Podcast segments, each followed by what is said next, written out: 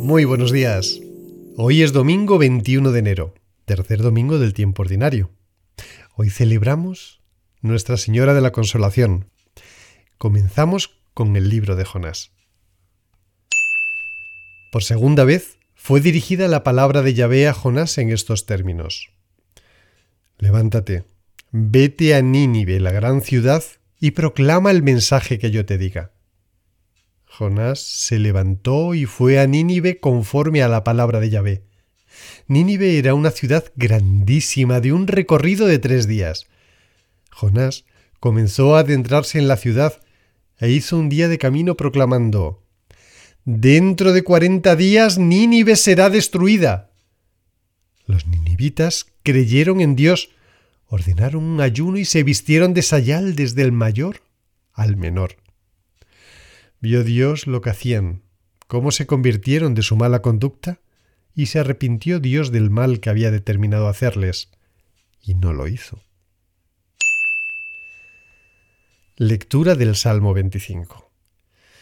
Muéstrame tus caminos, Yahvé, enséñame tus sendas. Guíame en tu verdad, enséñame que tú eres el Dios de mi salvación. En ti estoy esperando todo el día. Acuérdate, Yahvé, de tu ternura y de tu amor que son de siempre. De los pecados de mi juventud no te acuerdes, pero según tu amor, acuérdate de mí. Por tu bondad, Yahvé. Bueno y recto es Yahvé. Por eso muestra a los pecadores el camino. Conduce en la justicia a los humildes y a los pobres enseña su sendero. Lectura de la primera epístola a los Corintios.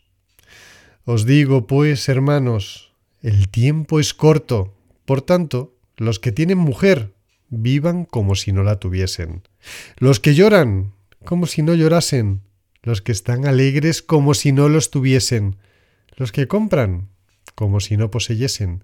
Los que disfrutan del mundo, como si no disfrutasen, porque la apariencia de este mundo pasa. Lectura del Evangelio de San Marcos. Después que Juan fue entregado, marchó Jesús a Galilea y proclamaba la buena nueva de Dios. El tiempo se ha cumplido y el reino de Dios está cerca. Convertíos y creed en la buena nueva. Bordeando el mar de Galilea, vio a Simón y Andrés, el hermano de Simón, largando las redes en el mar, pues eran pescadores. Jesús les dijo, Venid conmigo y os haré llegar a ser pescadores de hombres. Al instante, dejando las redes, le siguieron. Caminando un poco más adelante vio a Santiago, el de Cebedeo, y a su hermano Juan. Estaban también en la barca arreglando las redes, y al instante los llamó.